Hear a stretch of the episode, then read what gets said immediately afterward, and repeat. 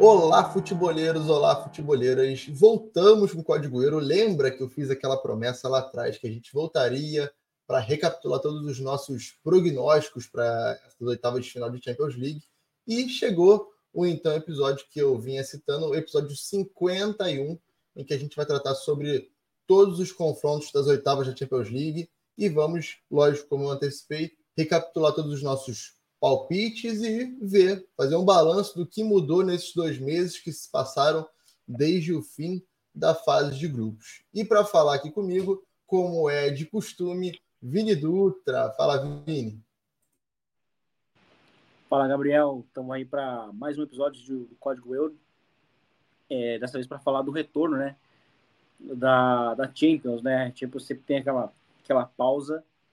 E agora vai ser bem interessante, assim, perceber que tipo de história pode surgir, que time de, de surpresa, né? Pode, pode acontecer.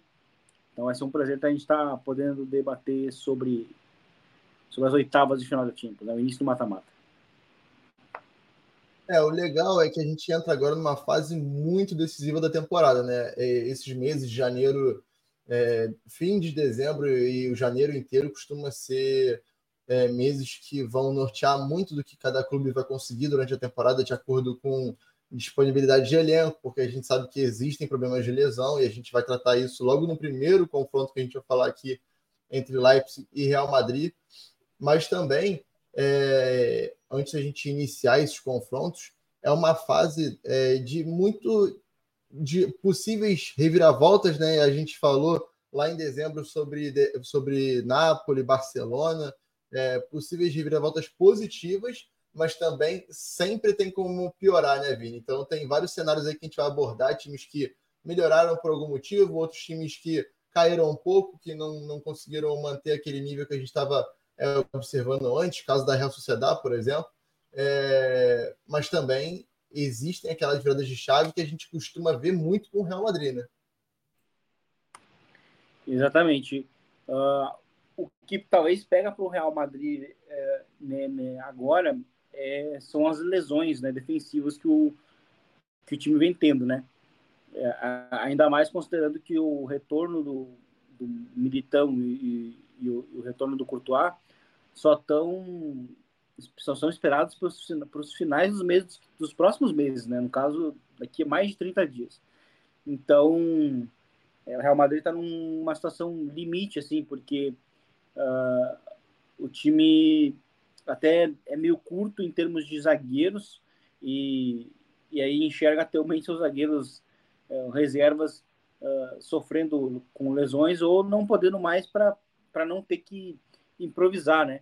E, então acho que esse é o grande desafio para o Real Madrid nessa, nessas oitavas contra um time que é meio perigoso, né? Que é o Leipzig, que é um time que, que pode castigar, Uh, e o Real Madrid também tem alguns problemas é, físicos no ataque, né? O próprio Vini, o Vini Júnior, né? Ele ficou, inclusive, fora do, do início do jogo contra o Atlético de Madrid justamente porque sentiu uh, uma lesão no aquecimento, né? Então, que era algo que ele já estava sentindo, desconforto, né? Na coluna.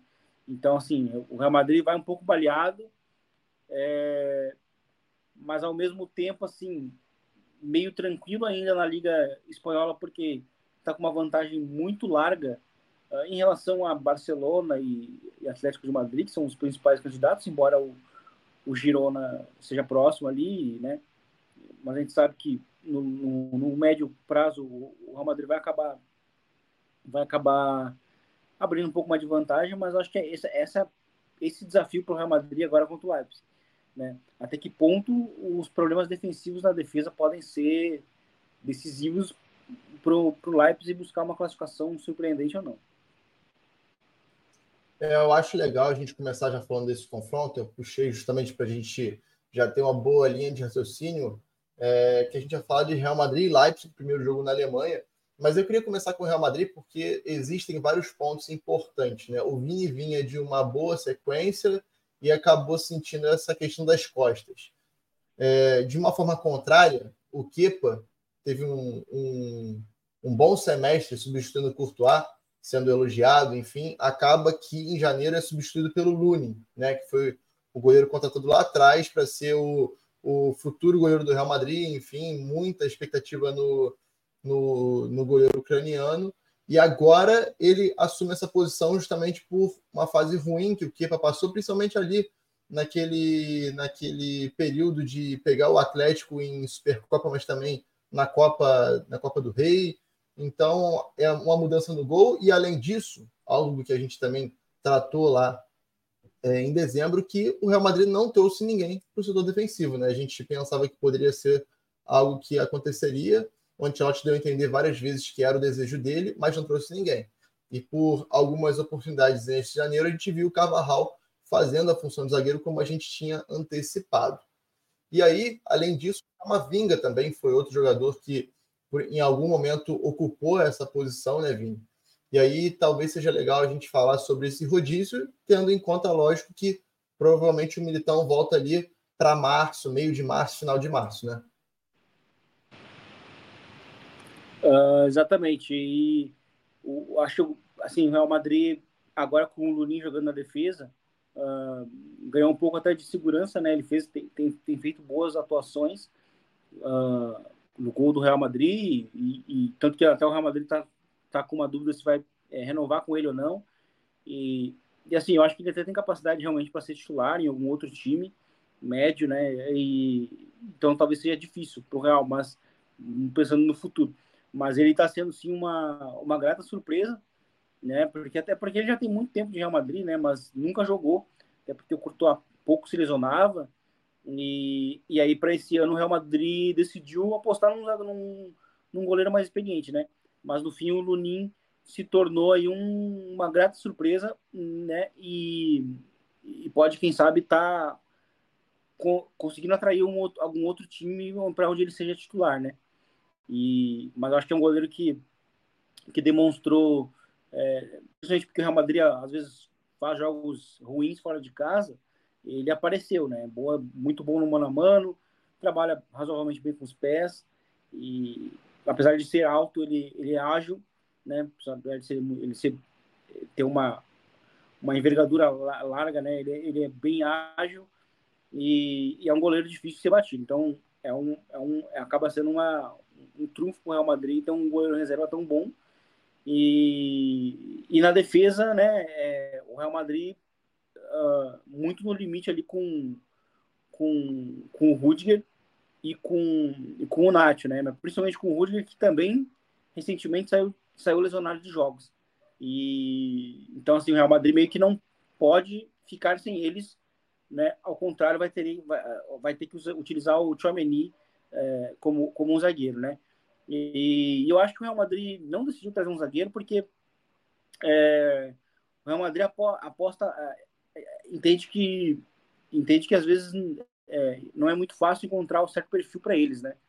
Então o zagueiro precisa ser meio rápido, muito rápido, na verdade, precisa ter precisa ser bom com a bola e, e às vezes não é muito fácil encontrar esse tipo de perfil e por mais que entre aspas pareça ter encontrado uh, no meio do ano é, é uma contra, é um às vezes é uma adaptação um pouco mais difícil porque é mais, porque é mais corrido, né? Então acho que o Real Madrid decidiu não não ir atrás de um zagueiro. Eu realmente imaginei que pudesse acontecer eles irem no limite até o fim, como como acho que vai acontecer, né? Embora o, o Militão já tenha um, uma data para retorno. E mas no mais disso é um, é um Real Madrid que que assim é, é um time que consegue dar respostas justamente nesses momentos ruins, né? O Real Madrid, se a gente olha para os últimos jogos, tem tem é, tem resultados bons, embora o, o desempenho seja muito aquele, né? Muito mais baseado no, no, no desempenho individual mesmo dos seus jogadores, né? Muito mais focado ali né? no Bellingham que está jogando muita bola. Agora, recentemente, né? O, o Brian Dias é um jogador que que vai chegar muito bem uh, ah, para esse confronto, porque ele tem sido um jogador muito útil vindo do banco ou sendo titular em jogos, né, uh, no ataque, além do Vinícius, do Rodrigo, né, do Rossellu também tem aparecido. acho que o Real Madrid está num, num, período em que o banco, o seu banco, tem dado uma resposta legal. Eu acho que isso pode ser um, pode ser um bom, um bom momento para enfrentar o Leipzig e a gente observar isso. E eu acho que, só para finalizar essa parte do Real Madrid, a gente já partir para o Leipzig e, tra traçar é, o que a gente acha que mudou, o que não mudou e o que realmente deve acontecer em relação aos nossos palpites. É, algo legal que a gente pode destacar aí, nessa possível contratação de um zagueiro em janeiro, é a gente analisar a cultura do clube, né, que não tem esse tipo de, de costume de ir ao mercado em janeiro, né, isso é legal a gente tratar. Outra coisa é que você tem ali como opções o Nacho, que é um dos capitães da equipe, o Rudiger, que é um investimento recente, o Militão, que é um zagueiro que o Real Madrid trata é, a curto, médio e longo prazo como zagueiro da equipe, e o Alaba também, que foi um outro zagueiro que chegou também num auge, né? Então, são quatro caras ali que você teria que pensar na próxima temporada. Então, o molde de contratação possivelmente seria aquele molde de curto prazo, de ah, vamos assinar um contrato de seis meses. E aí, a partir do momento que o Real Madrid quer fechar um contrato de seis meses com o zagueiro, as opções se restringem muito, né? Falou-se do Varane, que até acho que teria perfil para isso porque já foi do clube, já conhece como, já, já conhece como as coisas funcionam, se, se adaptaria mais fácil, não estaria feliz no United e gostaria de um, de um desafio desse, em que ele fosse titular, provavelmente, para mostrar de novo o seu, o seu valor e aí conseguir abrir de novo o mercado para ele, né? Mas são opções muito é, mais limitadas, são, é um, são filtros muito, muito específicos também para contratar, e aí não vale tanto a pena você pensar, por exemplo, em trazer um jogador jovem agora, sendo que se tem a intenção de continuar com os quatro, a menos que o Nath vá sair, não vai renovar. Mas aí, para você buscar um zagueiro jovem agora, vai ser muito mais caro do que no verão, né, Vini? Então, é, é interessante a gente abordar tudo isso, porque a gente tem falado muito de gestão e esse é um dos pontos da gestão na hora de você tomar esse tipo de decisão. Mas agora, falando do Leipzig, eu acho que é legal a gente começar falando que é, em nenhuma da temporada a gente viu um Leipzig constante e com uma boa regularidade, né, Vini? É, recentemente o Werner saiu, foi para o Tottenham, e o interessante é que nos últimos quatro confrontos, que foram quatro confrontos difíceis, né? Pegou agora o União Berlim, acabou vencendo, mas antes teve é, Leverkusen, o Eintracht Frankfurt e, e o Stuttgart também, né? Se não me engano. É, acho Isso, o Stuttgart, sim. E perdeu, o, perdeu os três outros, né? Perdeu para o Stuttgart de 5 a 2 perdeu para o Leverkusen em casa e perdeu para o Eintracht Frankfurt em casa. Então, isso aí já é um recorte que mostra que os grandes confrontos, o Leipzig tem se dado mal nesses últimos quatro, né? Na verdade, nesse último mês perdeu três e ganhou até só um, que foi o União Berlim. Exatamente. O Leipzig vem chegando no, na verdade, no pior momento, né? Da sua carreira, da sua temporada, na verdade. Uh, e, a, e, e a sua última derrota, a sua última vitória, na verdade, tinha sido até antes lá do, da pausa, né, do, do, do campeonato alemão, né, o campeonato alemão para por um mês e tinha vencido lá o, o, o Hoffenheim e, e aí veio da, veio da pausa, né, com, com três derrotas seguidas e até vencer agora o União Berlim, que está fazendo uma temporada bem ruim. Uh, é um time que é um time que é, sofre muitos gols, né?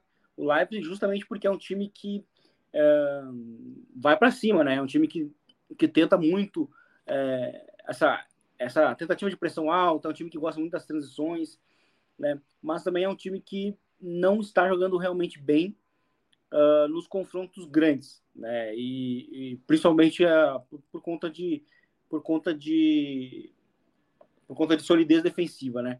Por mais que o time até seja bem característico, joga ali num 4-4-2, o Ravi, o Ravi Simmons tem, tem feito uma temporada realmente boa, mas é, é aquilo que a gente vinha falando, né?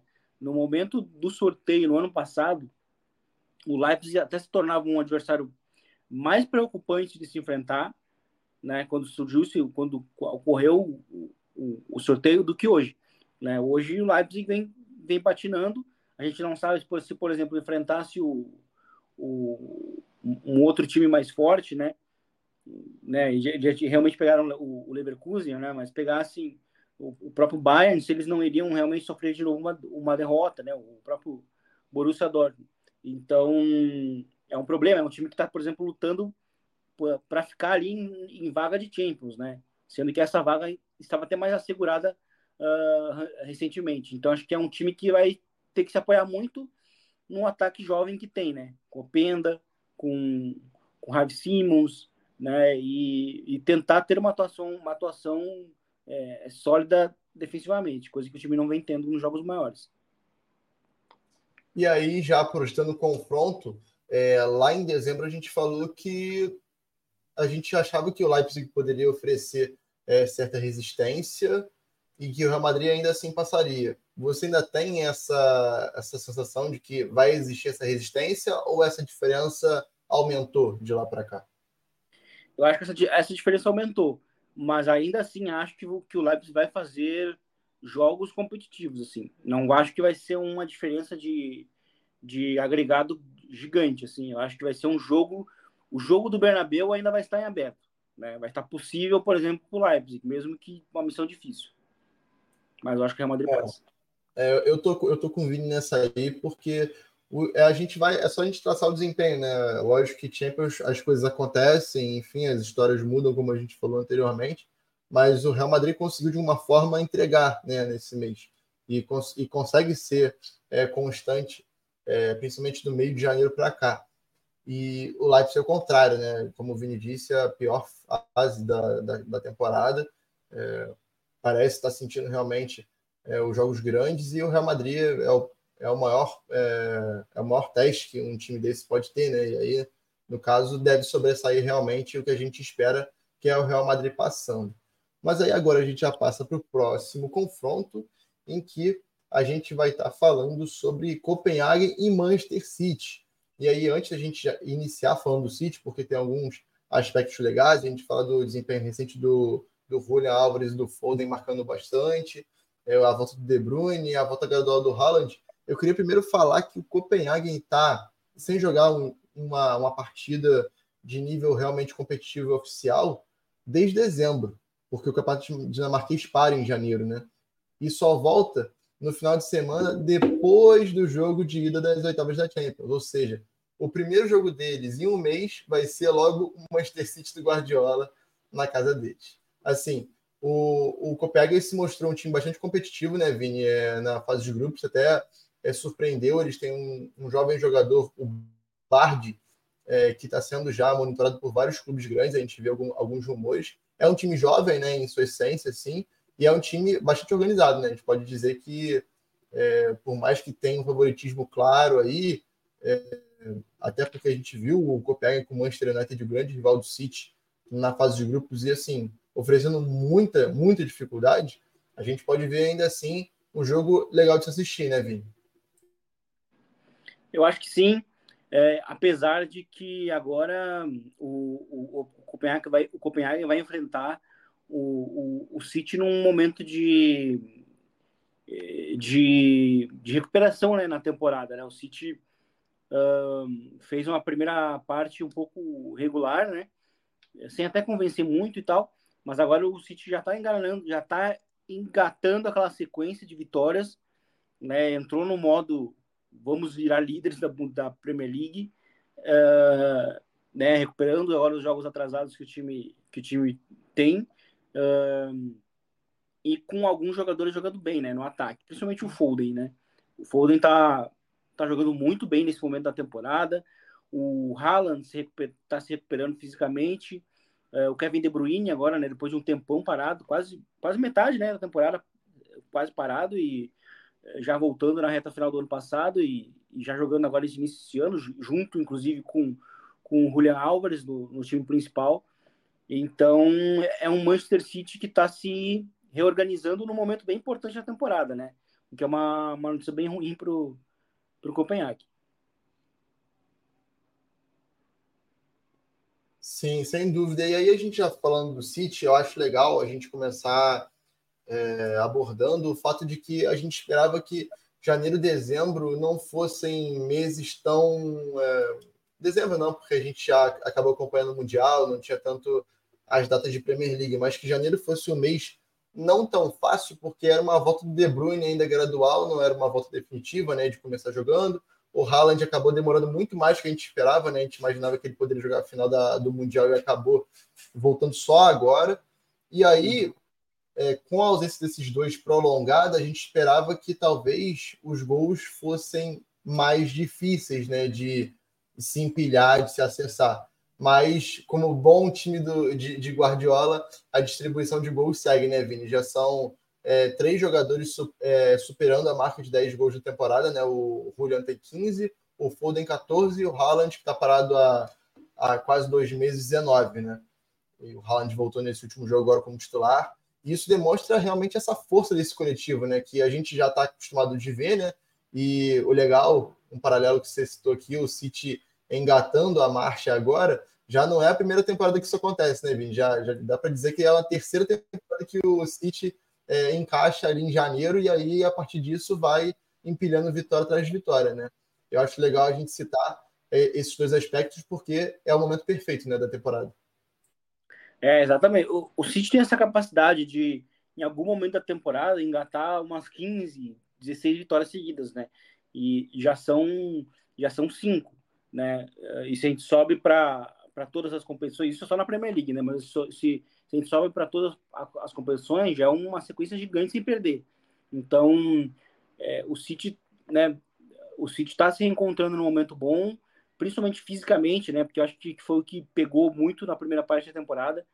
E, e é interessante agora como o Guardiola conseguiu colocar Foden, Julian Álvares e Kevin De Bruyne junto com Haaland no time principal, uh, principalmente porque o Julian Álvares ele, ele, ele, é um, ele é um jogador até diferente, né? Do, do, do, porque ele é um atacante a mais, né? E a gente não vê tantas vezes o Guardiola utilizando assim dois atacantes mesmo, né? Dentro do time e sim um cara mais um mais voltado para meio atacante ou, ou, meio campista, né? De controle, como era no caso. O Julian é muito híbrido, né, Vini?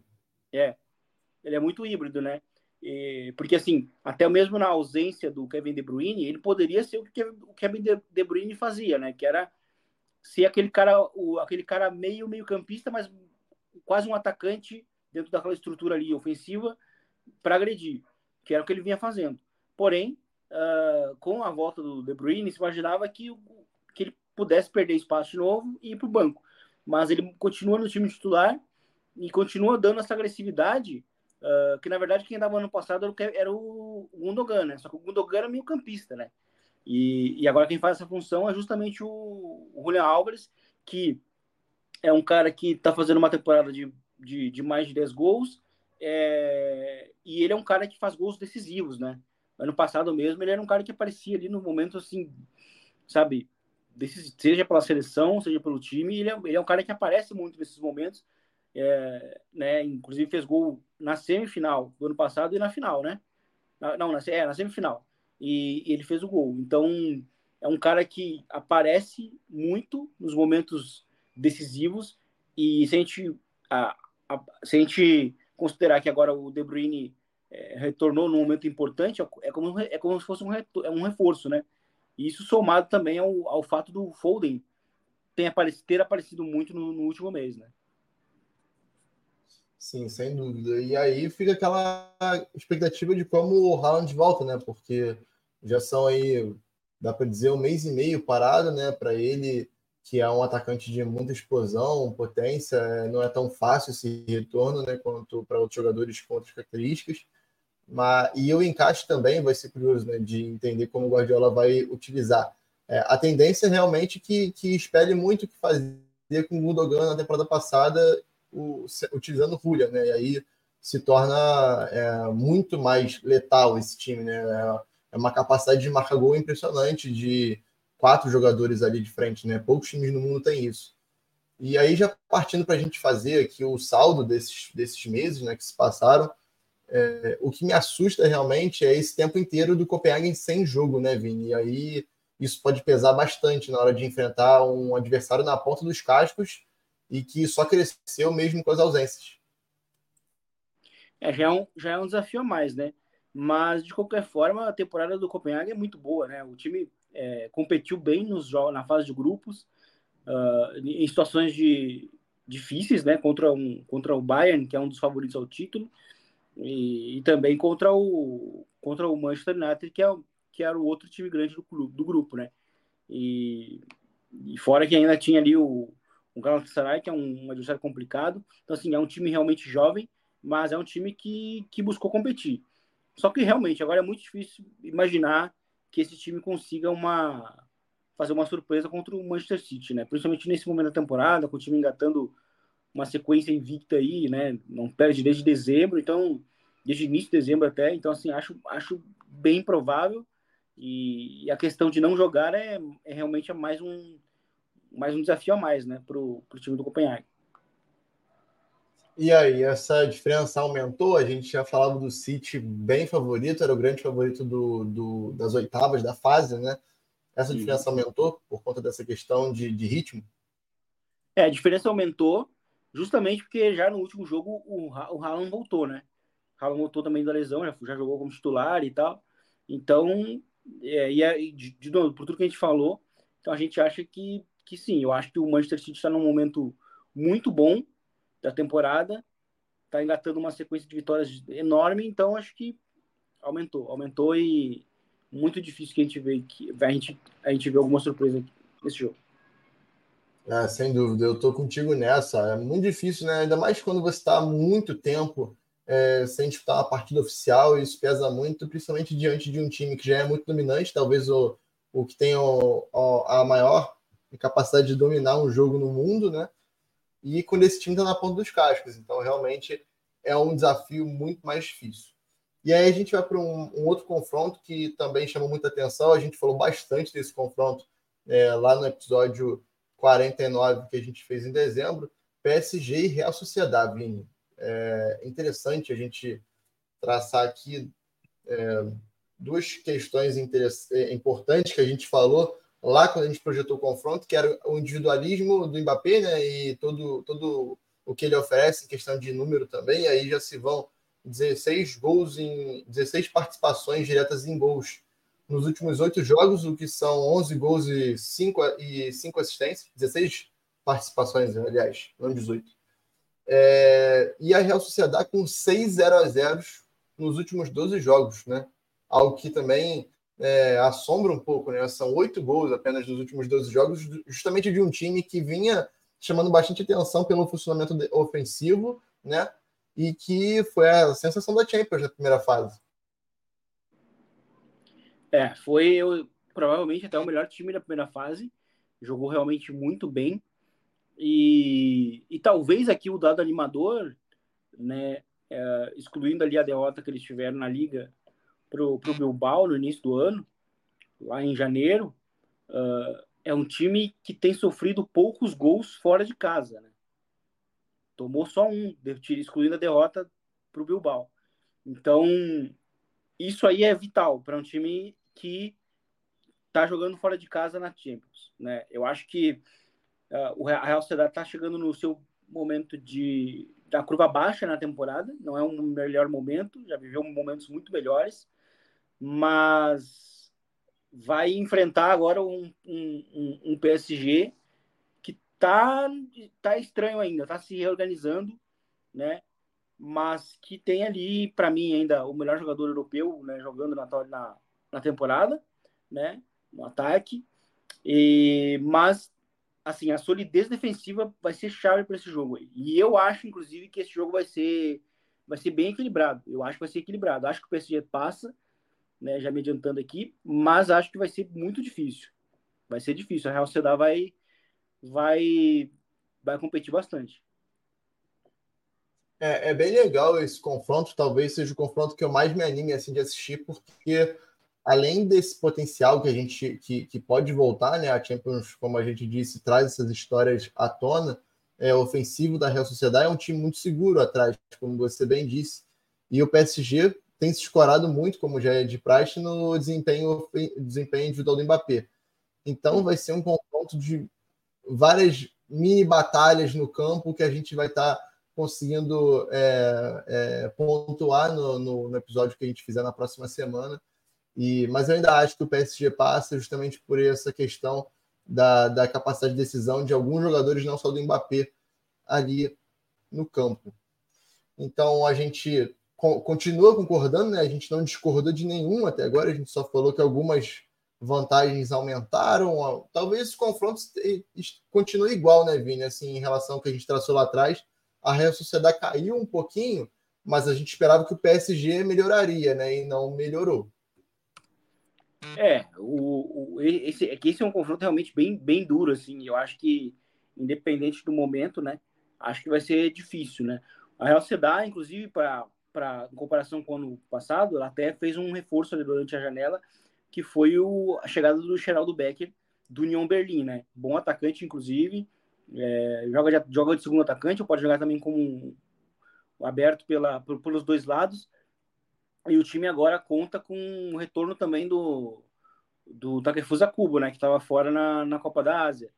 Então são basicamente dois reforços para esse período em que o time estava tá, turbulento, né?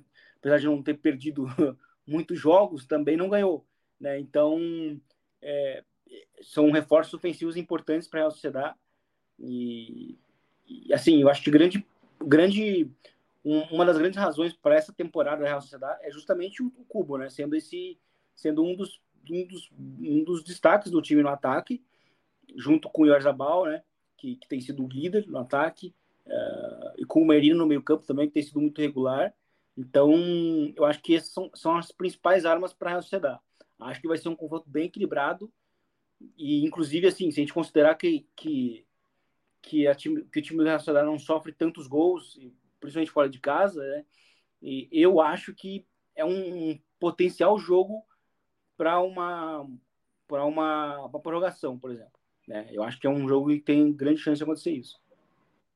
É, eu, eu, também acho, também acho. Vou contigo nessa. Eu tinha até esquecido do cubo, cara. Você lembrou agora. Dá até para a gente traçar, né? Um, uma, uma relação de, de consequência mesmo do, do desses 6 0 a 0 que aconteceram aí com a ausência dele, né? Dá para a gente traçar esse tipo de, de relação, né? Então a gente segue com o mesmo palpite lá de trás, do PSG passando, novamente apertado, como a gente disse lá atrás. E agora a gente já passa para um outro confronto que aí sim é, existe provavelmente uma disparidade maior do que a gente viu lá atrás, que é Lazio e Bayern. E aí, Vini, eu queria começar falando que do desempenho recente da Lazio do Sarri, né?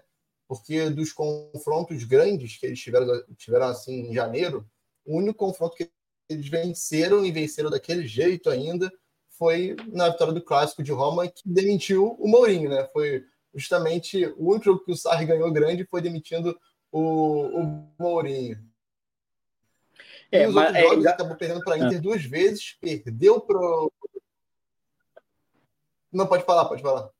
O que eu ia falar da Lazio é que assim, a Lazio realmente tem feito uma temporada bem, bem abaixo. Assim. Eu acho que se a gente é, for falar só assim, de, de, de, times italianos, eu acho que a Lazio estaria entre os times que estão decepcionando na temporada.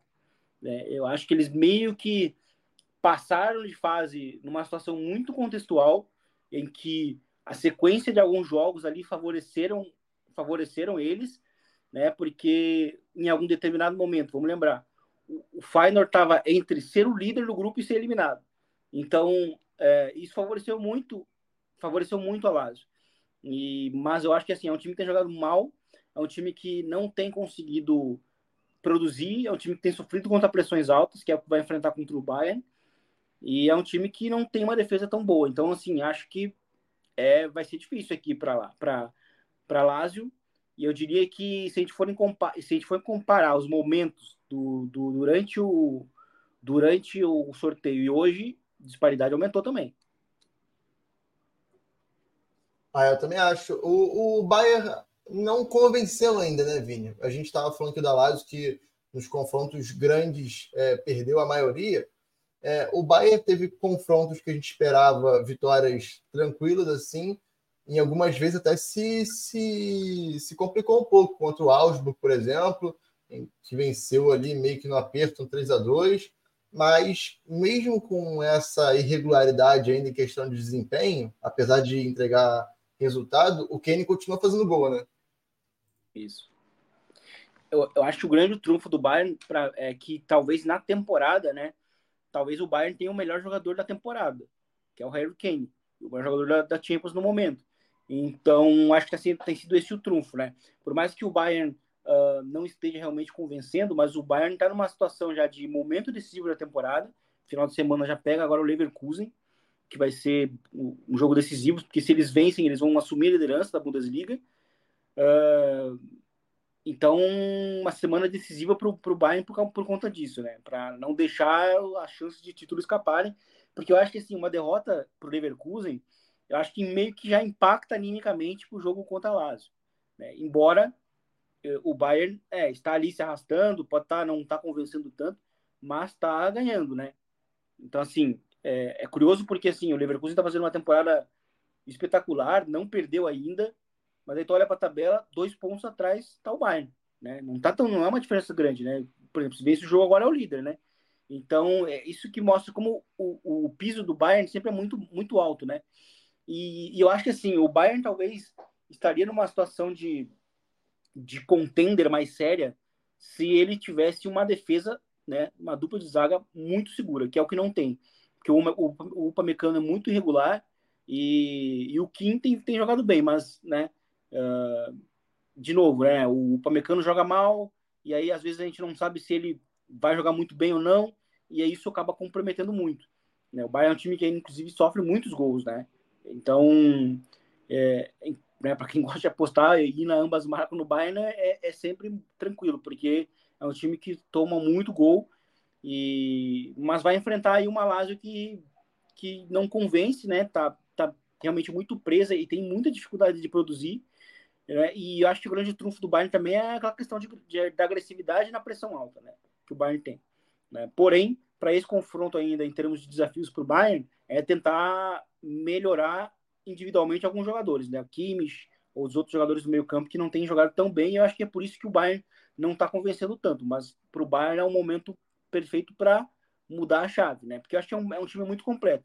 Tem um ataque muito bom. Eu acho que é, um, é o melhor setor hoje do time na temporada com Musiala, com Kane, com Sané, né, enfim, jogando, jogando bem, uh, mas a defesa não é tão sólida, né? E aí é o que deixa o time, às vezes, gerar alguma dúvida.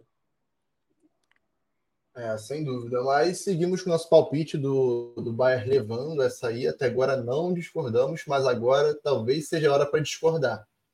Inter e Atlético de Madrid, lá em dezembro, a gente falou que o Atlético passaria e agora que são elas, né, Vini? A, a Inter está desde setembro sem perder. Não perde desde setembro para o Sassuolo, dia 27 de setembro. Até teve uma escorregada em janeiro, que empatou com o Bolonha, do Thiago Mota, nas oitavas da Copa do, da Itália, acabou perdendo, acabou perdendo na prorrogação e aí é eliminada, mas a gente pode dizer que o Thiago Mota é um dos treinadores do momento ali, com maior hype, enfim. É, e a Inter ainda assim não foi derrota, e a Inter segue com um bom desempenho é, ofensivo e o Lautaro continua numa boa fase, né, já entregando cinco gols em seis jogos em 2024. Acho que vai ser um confronto muito ajustado, mas muito ajustado, talvez mais do que a gente esperasse, né, Vini? Vai, eu acho que vai ser, vai ser muito. E assim, eu acho que a Inter ela não está recebendo a atenção que deveria estar recebendo, né? Porque, assim, querendo ou não, ainda é o atual vice-campeão e é, para mim, um dos times mais regulares da, da Europa, mesmo sem ter um super craque, por mais que tenha ali o Lautaro, né? Não, não tem realmente um, um mega craque, é um dos melhores times, assim, em termos de, de treino, entre os times mais bem treinados do mundo. Acho que é um dos melhores trabalhos que vem sendo realizados e eu acho que é um time que pode repetir a campanha que fez ano passado. Porque a Inter, ano passado, também chegou mais ou menos assim pro pro pro, pro mata-mata e engatou uma sequência, né? Engatou o seu melhor momento ali. E acho que pode acontecer de novo, né? Uh, mas eu acho que esse confronto com, a, com, com, o Atlético de Madrid vai ser muito equilibrado, porque o, o Atlético de Madrid também está num momento de crescimento na temporada, né? Principalmente ofensivamente. Porque se a gente olha para Inter, que não sofre gols há três jogos, né? venceu três jogos, três jogos seguidos por 1 a 0 o Atlético de Madrid é um time que tem crescido, tem evoluído muito ofensivamente. Uh, tá fazendo uma temporada muito boa ofensivamente, com com Samuel Lino aparecendo bem no funcionamento coletivo, uh, com o Griezmann sendo o cara que faz o time funcionar, o Morata aparecendo muito bem né? O, o, o time taticamente oferece vantagens para ele, ele tem aparecido bem nesses, nesses momentos. O, o, o Lorente, né? Uh, é um cara que aparece muito fazendo gols decisivos, né? O próprio Saul. Então, é um time que evoluiu muito ofensivamente, porque se falava muito defensivamente o Atlético de Madrid, né? Ah, o time só defende e tal. E o time mudou muito para essa temporada. É um time que pressiona alto, é um time muito mais agressivo e é um time com uma capacidade maior de jogar com a bola. Então, esse, esse, esse confronto vai ser bem interessante, mas, apesar de falar daí do Atlético de Madrid fazer gols e tal, tá, acho que isso não vai marcar o duelo. Eu acho que vai ser um duelo de jogo, de jogo duro, assim, jogo de placar muito baixo.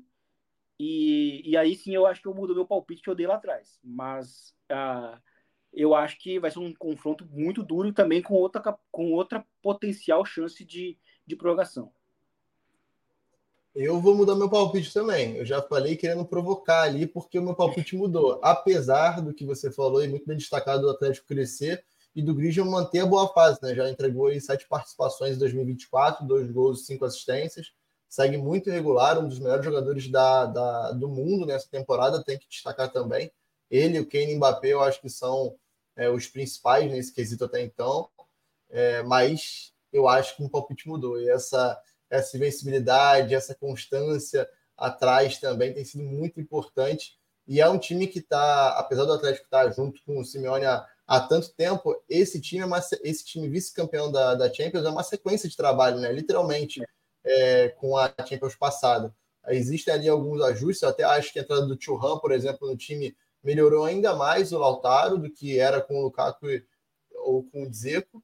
E eu vejo essa Inter muito confiante, essa Inter chegando no mata-mata já com é, mais provada, né? Porque fez esse caminho no ano passado com um pouco mais é, com menos acreditada, né, do que esse ano, por exemplo. É, e eu acho que o, eu acho que dessa vez a Inter vai vai, vai passar do, do Atlético e eu, eu mudei meu palpite. Sim, eu, eu acho também que a Inter passa, mas também acho que vai ser bem difícil. Mas eu realmente eu mudo.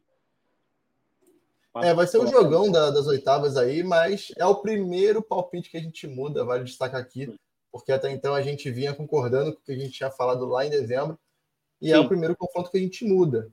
Então, Sim. com a Inter passando, pode falar, pode falar. Eu ia falar, inclusive, que eu acho que, assim, se a gente olha hoje para favoritos da Champions é, para vencer, é porque é muito difícil, porque a Champions tem, tem aquela mudança, né, de porque é sorteio, né, e aí não, muitas vezes, às vezes, um, dois favoritos se enfrentam. Mas se a gente for imaginar hoje os favoritos, City normal por ser campeão, o Real Madrid pela camisa, o Bayern, eu acho pela por ter o melhor jogador hoje da competição, que está fazendo a melhor, a melhor, as melhores atuações individualmente falando, e para mim coletivamente vem a Inter. A Inter quase se insere nesse bolo aí, vem correndo por fora, mas a, a temporada que o time vem fazendo hoje se colo coloca o time nessa posição. Então acho que a Inter tá ali de novo galgando seu espaço para ser um assim, tá ali no lado B ali dos favoritos para quem sabe ganhar a Champions, junto com, com esses três mencionados aí. É, com certeza, também acho, tô, tô, tô, contigo nessa. E aí a gente vai falar de um confronto que desse aqui dá para a gente falar que não tem nenhum, nenhum favorito para ganhar a Champions e que qualquer um dos dois nas quartas vão acabar sofrendo, né, pelo que eles vêm apresentando, apesar do PSV, que a gente mencionou lá em dezembro, só tinha vencido no campeonato holandês e continua sem perder, está invicto, são 18 vitórias e dois empates. Perdeu na, na Copa da, da Holanda, se não me engano, para o Feyenoord, né, eu acho, nas quartas de final. Isso, é, que foi a derrota até agora em competições holandesas, né, competições nacionais.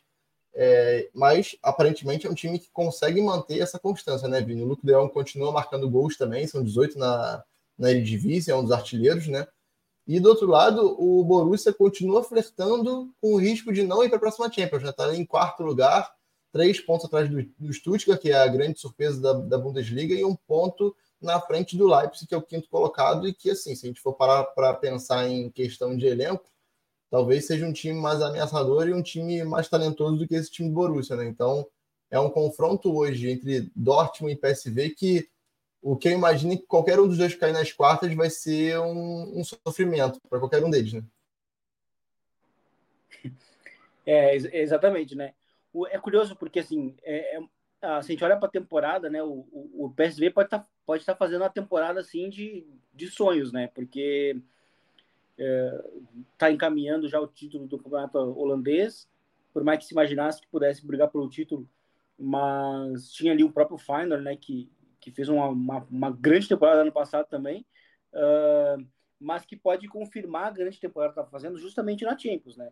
Eu acho que a Champions indo longe, por exemplo, aparecendo nas quartas, que já é um, um grande feito para um time holandês atualmente, uh, já assim, ó, já, já credencia a temporada como uma temporada realmente especial para o time, né? Uma temporada em que o time conseguiu montar um time realmente muito forte depois de ter perdido o, o Xavi Simons, né? Que foi para o Leipzig. Então, é, vai enfrentar agora um, um, Dortmund que tá, tá aquele vai não vai, é um time que empata muito, é um, é um time que, que não, a gente nunca sabe quando vai fazer uma grande atuação ou não, né? Enfim, é, é um time que muito muito imprevisível, né?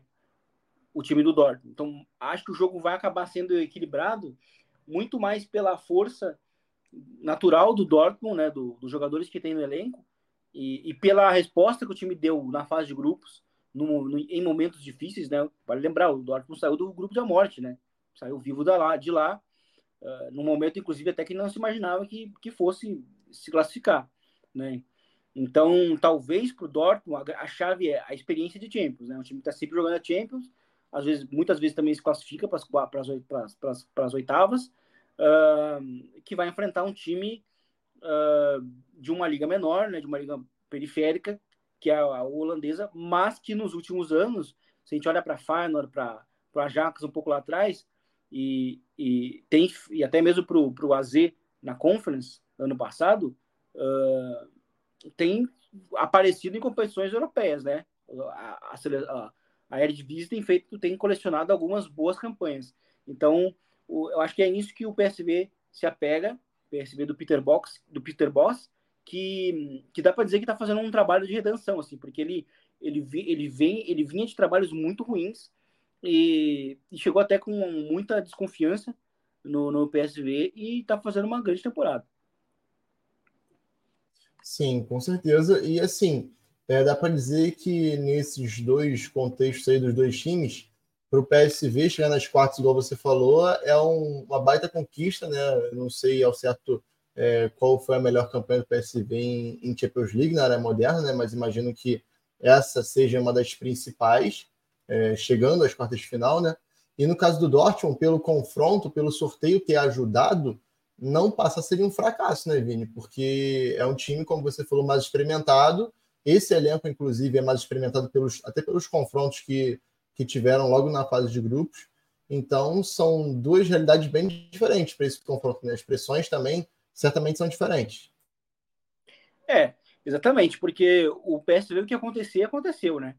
O PSV também saiu de um grupo que, ok, não era, se a gente olha para o grande nível, não era grande coisa, mas se a gente olha para o ponto de vista do PSV, já era muito difícil. Então, o time fez o que tinha que fazer num grupo que não era tão simples uh, e conseguiu jogando bem. Manteve o momento que estava tendo na, na Holanda. E, e, pra, e o Dortmund, acho que é é, é, uma, é um desafio encontrar regularidade. Porque é um time que às vezes joga bem e, e até tem tido resultados bons contra times pequenos esse ano. Mas quando, quando a gente imagina que ó, o time agora vai, vai entrar numa sequência, o time acaba decepcionando. E eu acho que talvez agora é o momento para o Dortmund é, poder aparecer, né? Ó, então eu vou puxar essa aí, hein? Eu vou mudar meu palpite também, Vini. Eu acho que aqui que vem a história da Champions. Pela narrativa, sabe? Que a gente às vezes se apega. É, porque, assim, em questão de futebol, a gente discutiu aqui, eu acho que não foge muito do que a gente falou lá atrás, porque o Dortmund já era irregular e o, PSG, o PSV já vinha é, numa boa invencibilidade, um bom momento. Eu acho que pela narrativa, por tudo que a gente tem visto aí, é, é uma boa história que a Champions contaria. Então, eu mudo meu palpite. Eu acho que o PSV vai passar. Também acho. Acho que o PSV passa. Pode passar ali nos pênaltis. Eu acho que ganha até o, o primeiro jogo agora na ida talvez perca o da volta, mas talvez pelo mesmo placar da ida. E aí talvez passe nos pênaltis. Acho que vai ser mais, vai ser, vai ser mais ou menos por aí. Ó, então já marca aqui, tá aqui o azarão que a gente estava falando lá em dezembro, que a Champions sempre proporciona, e a gente não tinha escolhido nenhum azarão, a gente só escolheu o tubarão, tá aí o azarão, que vai chegar nas quartas de final, pelo código euro aqui, pelo, pelas nossas bocas. Bom, agora para o penúltimo confronto, que também é um confronto que a gente já falava lá atrás, que seria um confronto meio difícil de prever, né, Vini? Porque o Porto está muito mais acostumado a esse tipo de contexto, chegar em oitavas de final, é, quartas de Champions e geralmente complicar, complicou para a Juventus em uma temporada, complicou para outros tantos. Eu lembro de uma temporada com o Bayern que eles vencem em Portugal, mas acabam tomando uma lapada na, na Alemanha, né? O Bayern virando aquele confronto. É, então, o time muito mais experimentado, até esse elenco mesmo, nas últimas temporadas, vem conseguindo alcançar é, campanhas razoáveis na Champions. E o Arsenal que voltou, né? Voltou para a Champions com, com um pouco mais de de protagonismo nessa temporada pelos reforços, pelo trabalho do Arteta tendo continuidade. E nesses meses que a gente viu passar aí, a gente viu um Porto que desgarrou um pouquinho negativamente da briga pelo título português, porque teve aí é, dois empates cruciais contra o Rio Ave e outro time, eu não lembro agora exatamente qual, qual foi, mas foram dois empates cruciais que distanciaram um pouco do esporte do Benfica na briga. E o Arsenal, que depois de alguma irregularidade também em resultado lá em dezembro, é, trouxe boas impressões recentes contra o Crystal Palace, que goleou a baita atuação é, do time como um todo, principalmente do Martinelli e do Magalhães, que fizeram dois gols cada, né? E contra o Liverpool, que venceu muito bem o time do Klopp, né? Até impressionou pela fluidez né, na parte ofensiva e que acaba sendo uma última impressão e uma impressão que é muito decisiva, né, para esse tipo de confronto. Crescer no momento certo, crescer na véspera do confronto num time que é bastante perigoso como o Porto, né, Vini? É, esse é um, eu acho que esse é um confronto ainda duro pro, pro Arsenal, por mais que o Arsenal seja o favorito a passar, justamente pela experiência que o Porto tem. O Porto está frequentemente enfrentando adversários grandes. Uh, na própria fase de grupos pegou o, Barcelona. E então é um, é um adversário difícil sempre, né? O Porto por mais que o momento às vezes não seja o melhor. E, e o Arsenal vem num momento bom, né? E eu acho que para o Arsenal, é, assim, é, é, importante justamente porque é um time de um elenco jovem, né? As referências do time, muitos são jovens. E eu acho que é, vai ser uma experiência a mais para esse time uh, nessa Champions, assim, sabe? Quem sabe aparecer umas quartas de final de Champions ou semifinal, se conseguir também ter sorte no sorteio. Uh, mas acho que vai ser um jogo difícil. O Porto vai deve dar trabalho e eu acho que o jogo também na volta vai estar em aberto. Mas acho que com uma ligeira vantagem ainda para o Arsenal. É, eu, eu, também acho que a gente vai que a gente vai acabar acertando o nosso palpite que a gente mantém aí do Arsenal passando. Eu acho que esse time merece, né? É, não só o time como o Arteta também, todo o seu trabalho merece é, chegar numa fase mais aguda de Champions e até um bom candidato aí de semifinal, por exemplo. Mas a título de curiosidade, vale mencionar aqui o zagueiro Otávio, né, que estava no Famalicão, tem base do Flamengo, e é um daqueles exemplos que do jogador aqui que, que no Brasil não rende tanto, acabou vendido a Portugal para um time mediano e lá consegue se, se desenvolver e ir para um dos gigantes, um dos três gigantes de Portugal. Tá aí a de curiosidade. O Otávio fechou com o Porto por 10 milhões de euros, se eu não estou enganado junto ao Famalicão. Bom, mantemos então nosso, nosso palpite aqui. Outro palpite que a gente mantém de sete confrontos, cinco a gente mantém, dois a gente trocou. E agora o último que eu deixei, não só deixei, mas a Champions deixou por último também, para dar aquele saborzinho, Napoli e Barcelona, que a gente já falava que era um confronto que estava nivelado por baixo e que a gente esperava que poderia estar nivelado por cima depois desses dois meses. Mas eu acho que está nivelado mais embaixo ainda, Vini. É, é porque o Barcelona não está jogando bem, segue jogando mal, e eu acho que o efeito da, do anúncio do, do Xavi falar que vai sair não, não, não foi positivo. Assim, o time segue do mesmo jeito, e, e eu acho que esse jogo é um, é um divisor. Assim, talvez o Xavi vai realmente final, ficar até o final da temporada, ou se ele já sai agora mesmo em, em março, né? Porque. Uh, eu acho que talvez até nem tenha clima se ele acaba sendo eliminado agora. Ainda mais para um time do Napoli que, assim, é muito irregular, né? Vence ali, pata, perde. Também não convence tanto. é uma temporada meio melancólica do Napoli, né? Que está numa zona até meio no limbo assim na, no campeonato é, italiano. Então, um jogo difícil, assim, um jogo realmente nivelado por baixo pelo momento dos times. Porém, assim, se a gente parar pensar em algumas atitudes táticas que o Xavi vem tendo nos últimos jogos, talvez seja um pouco animador uh, e, pende, e pende talvez um pouco mais para o Barça por, por isso, né? Que ele mudou muito ali, o posicionamento do Gundogan, tem colocado ele mais próximo do gol, e isso tem surtido efeito. Então, acho que isso pode ser preponderante para o time do Barcelona. Sim, eu também acho. É, essa mudança do Gundogan é sensível, né? Porque só de mudar nesses últimos jogos já entregou um pouco mais ofensivamente, já tem gols do Gundogan chegando aí também. É, o Vitor Roque entrando na equipe e, e também é, oferecendo gols, né? apesar de um início, é, talvez ali nos primeiros dois jogos ali, que ele estava muito ansioso, dá para perceber, né? Mas é um confronto esquisito, né, Vini? Porque o, o Xavi era aquele tipo de trabalho que a gente esperava muito, como a gente disse no último episódio que a gente tratou especificamente sobre o anúncio de saída dele no final da temporada, mas que a gente até falou que o anúncio dele de saída antes da temporada acabar e se antecipando aí, talvez se resguardando um pouco de uma possível demissão por parte da direção blaugrana, é, surtisse, a gente estava esperando qual, qual efeito poderia surtir, né? A gente imaginou que poderia ser um efeito não tão bom quanto o Klopp, por exemplo, no Liverpool, quando ele anuncia e a gente espera o último gás desses jogadores em questão de gratidão, né?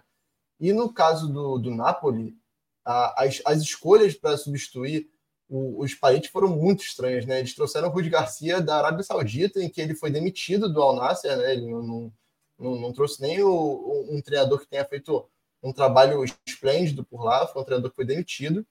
É, e depois do Rudi Garcia saindo, traz o Walter Massari, que era um treinador que estava muito tempo sem treinar um time, principalmente um time grande, né? É um, é um daqueles medalhões assim, italianos que rodam os grandes times, né? Mas que não tinha uma experiência muito importante há algum tempo. E aí, diante dessas duas catástrofes, assim, assim questão de gestão mesmo, né? É, dá para a gente dizer que o que anima o lado napolitano é a possível volta do Ozirren depois da Copa Africana das Nações, né? Possivelmente para o jogo de volta e a boa a retomada da, da, do bom momento do Kvaratskhelia, né? Que volta a marcar gols, volta a apresentar um futebol é, mais próximo do que a gente viu na última temporada, né? Naquele futebol um pouco mais do um contra um muito efetivo, mais insinuante, mais objetivo, conseguindo abrir para finalizar. É, então, talvez seja o ponto de luz, como a gente falou do posicionamento do Gudogan no Barcelona, essa volta do Kvaratskhelia é um bom momento, né, Vini? É, exatamente, né? O Ozinho e o Kivara retornando no, no né, tendo aquela faísca de temporada passada já é importante, né? Mas eu acho que o que prejudicou muito o Napoli realmente foram as escolhas dos treinadores, né? Treinadores que não tinham nada a ver com, com, com o Spalletti, por exemplo, né? Que é, que, que é o que moldou muito o estilo desse time né? E, e, isso prejudicou, prejudica muito, né? Porque é um elenco com uma característica X que joga de uma maneira muito diferente. Então, é por isso que a gente vê um Napoli que, que fica patinando né, na temporada e é um time que vai acabar dependendo muito dessas, dessas das suas individualidades no ataque. Vamos ver se isso pode ser suficiente ou não. É, é são, dois, são, são dois pontos que acabam sendo é, algum tipo de, de esperança para os dois lados, né? Lógico que a gente falando de Barcelona é muito mais significativo é, trazer o Gundogan de volta para a posição em que ele foi um dos melhores do mundo na última temporada, principalmente na reta final né, do, do City para o para a Tríplice Coroa. É, e no caso do Napoli, a volta do Ozirren, por exemplo, é uma é meio subjetivo, né? Porque a gente imagina que ele vai bem, mas também a temporada do Ozirren não é aquelas coisas, então, né, vai saber.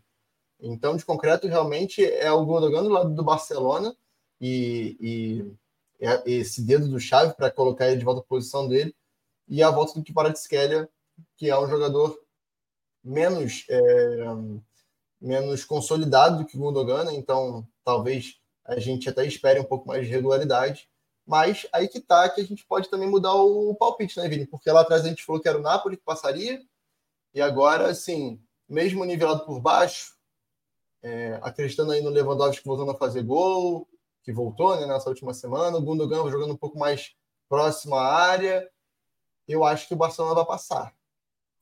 É, eu, eu também acho. Assim, acho que, por mais que, que Vara e que Varadskhelia e, e Ozinhen possam ter melhorado, eu não acho que o que o Napoli fez uh, nos últimos meses para cá é suficiente, por exemplo, para eliminar o Barcelona.